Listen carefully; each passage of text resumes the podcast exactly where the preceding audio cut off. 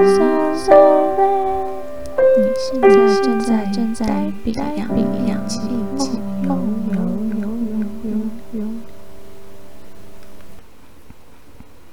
从小就有人教我们，睡不着就数羊，数到一百，自然而然就会睡着了。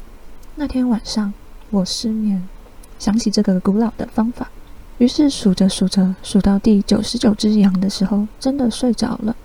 弥留在浅眠的大脑，让我在梦里遇见第一百只羊。他告诉我，他叫呆比。人们常常睡前数羊，但每次都数不到他。他很开心，今天我点到他了。他带着我绕了一圈他们的羊圈，木质的围栏里头的草都被踏平的差不多了，有些地甚至秃了一块一块。所以他们都很渴望被点名，去跳跃过那个栅栏，到外面的草原上。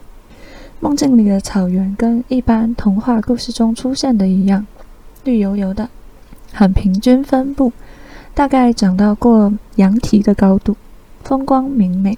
现在一百只羊都在草原上，各自做自己的事，有的在吃草，有的在渡孤，有的趴在草地上，有的在聊天。黛比正看着一朵小花发笑，我走到他身边，他说：“距离他上次跳出来，这朵小花又长高了。”我问他怎么认得是同一朵呢？他说：“他上次在花朵上舔了一下，这次是跟着自己的味道来的。”呃，这是化身成狗呢。我又问：“如那如果有人数超过，那如果有人数超过一百怎么办？”从一号回来重新跳吗？他说没有啦，一百以后的羊都是数的人自己幻想出来的，没有后面的那些，就我们一百只相依为命而已。我又问他，那你们都不会死吗？他回我，死是什么？呃，我想也是，在他们的世界里应该不存在这种概念，这样的人生好无聊哦。正当我这么想着，一回神，他们全部又都在栅栏里了。一只羊，两只羊，三只羊，干！我在干嘛？这根本没用吧？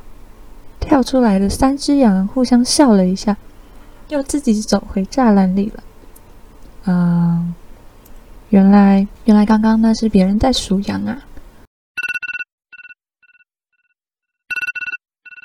荒谬的醒来，我用了五秒钟确定刚刚那是梦，就放心的起床刷牙洗脸去了。这就是我与呆比羊的第一次相遇。谢谢大家的收听，愿你们今晚都能有个好眠，晚安。